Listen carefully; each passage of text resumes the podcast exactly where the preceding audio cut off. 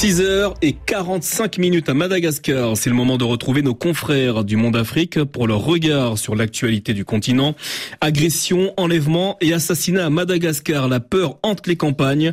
C'est le titre d'un article publié et signé Laurence Caramel. La journaliste détaille la situation dans la grande île. Entretien réalisé par Julien Coquel-Roem.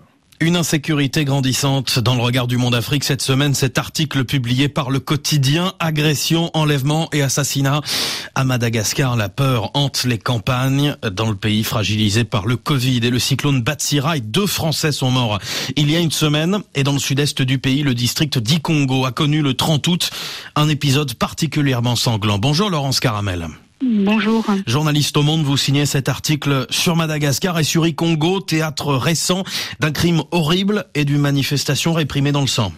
Oui, ce qui s'est passé euh, à Ikongo le, 30 août a ému euh, toute l'île puisque les gendarmes euh, ont tiré sur une foule de paysans qui venaient réclamer que leur soit remis quatre personnes, quatre détenus suspectés d'avoir enlevé un albinos et tué sa mère quelques jours auparavant. Et donc 19 personnes ont, été tuées.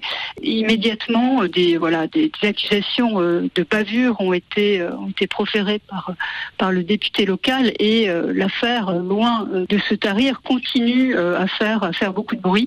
Les autorités locales, enfin, le, responsable de la sécurité a été limogé et évidemment cette histoire fait écho à beaucoup d'autres événements hmm. comparables qui se produisent dans l'île. Le massacre d'Ikongo intervient dans un contexte d'insécurité grandissante et d'impuissance de l'État. Alors, Ikongo est, est assez euh, révélatrice la, du climat euh, de l'île. C'est une région euh, très isolée où les forces de l'ordre sont présentes, mais ne n'agissent pas comme le demande la population qui subit effectivement depuis depuis des mois une criminalité en forte progression et donc des meurtres, des assassinats, des, des agressions de toutes sortes sont rapportés par la presse locale de façon quotidienne.